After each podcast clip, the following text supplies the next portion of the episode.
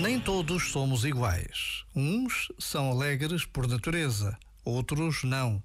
Uns são determinados em todos os passos das suas vidas, outros hesitam, desistem, atrasam projetos e decisões. Uns são brilhantes enquanto artistas, outros enquanto cientistas.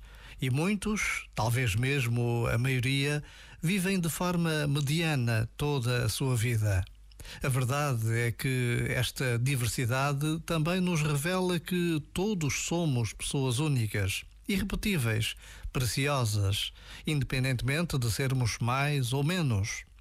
Por vezes, basta a pausa de um minuto para reconhecermos o valor absoluto da vida que habita cada homem, mulher, jovem, criança ou idoso.